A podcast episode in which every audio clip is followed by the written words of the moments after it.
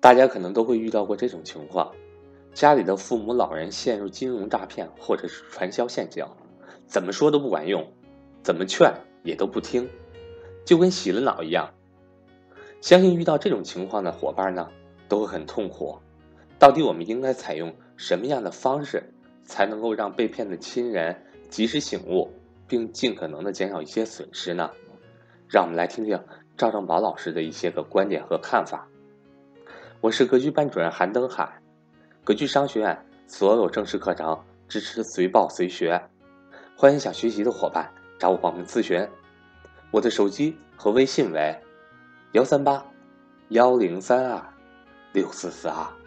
经常会遇到一些格局的学员啊，通过微信、通过 QQ 的方式发给我信息求助，求助什么问题呢？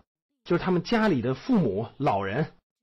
陷入这种金融诈骗或者是传销陷阱了，怎么说都不管用，怎么劝都不管用，他们很苦恼，很痛苦，不知道该怎么办。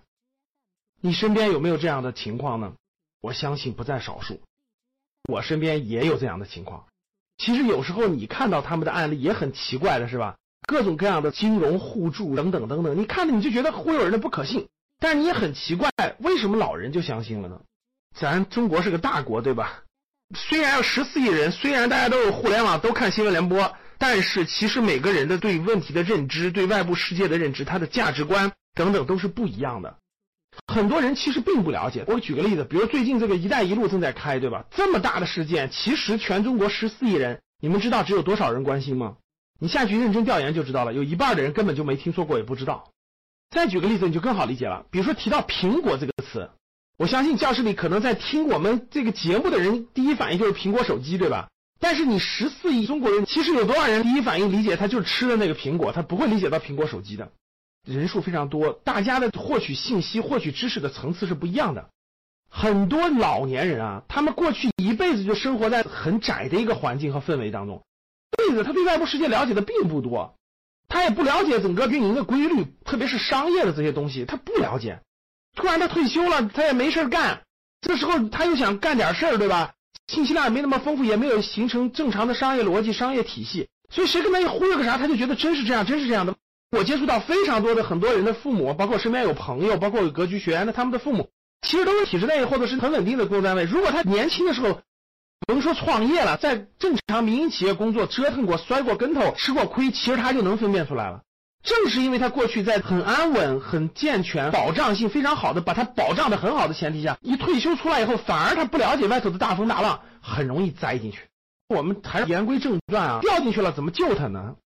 我有一个同学，同学聚会的时候跟我说，听说你讲课挺好的吗？我老丈人被广西的传销骗进去了，我费了九牛二虎之力把他拉回来了，结果他还是要想回去。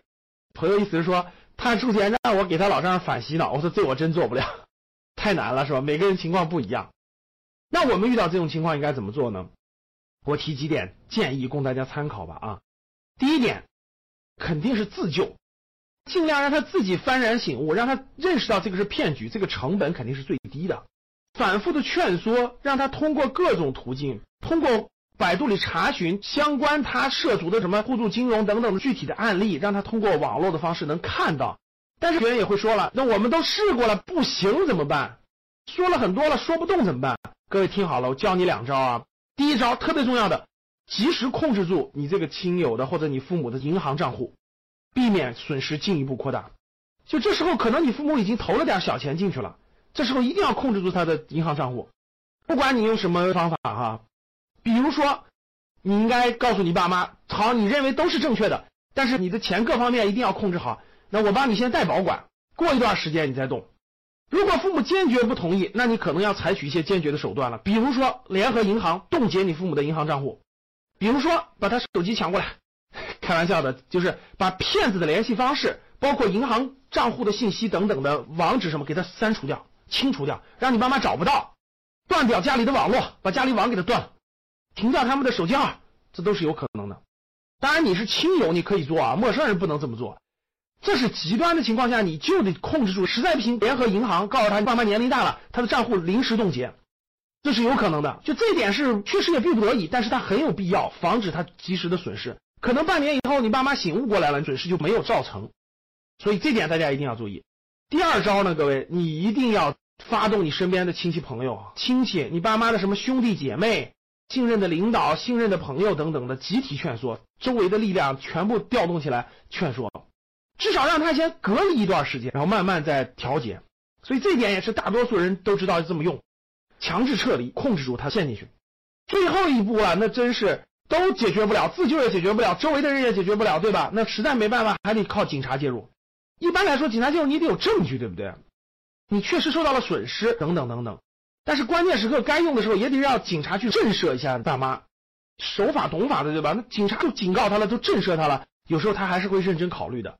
所以呢，我们实在不行就动用警察叔叔过来震慑震慑他，适当的介入，对吧？那警察可能不一定往下深入管，因为可能你这个还没有造成损失。不涉及到人家的管辖范围，在这个过程当中，你要收集证据，比如说他传销的各种证据、各种这个资料收集好。假设未来真的有损失了，最后你还得通过报案来追回损失，或者是来做一个结果。我说了上面这几点，就是希望你能够在特殊的情况下帮助到你的爸妈，帮助到你的亲戚朋友，免遭更大的损失。好了，刚刚过去母亲节，我们也希望父母身体健康，过幸福的晚年，对吧？退休生活。你要多陪伴他们，多跟他们说正向的东西，多跟他们说真真正正的途径和方法，他们其实也会远离那些金融骗局或者传销的。正因为你跟他们交流的太少了，或者是沟通的太少了，可能他才更容易陷入其中吧。好的，希望这期节目能帮到你。如果大家觉得我们的节目好，欢迎大家分享到朋友圈与朋友分享，谢谢大家。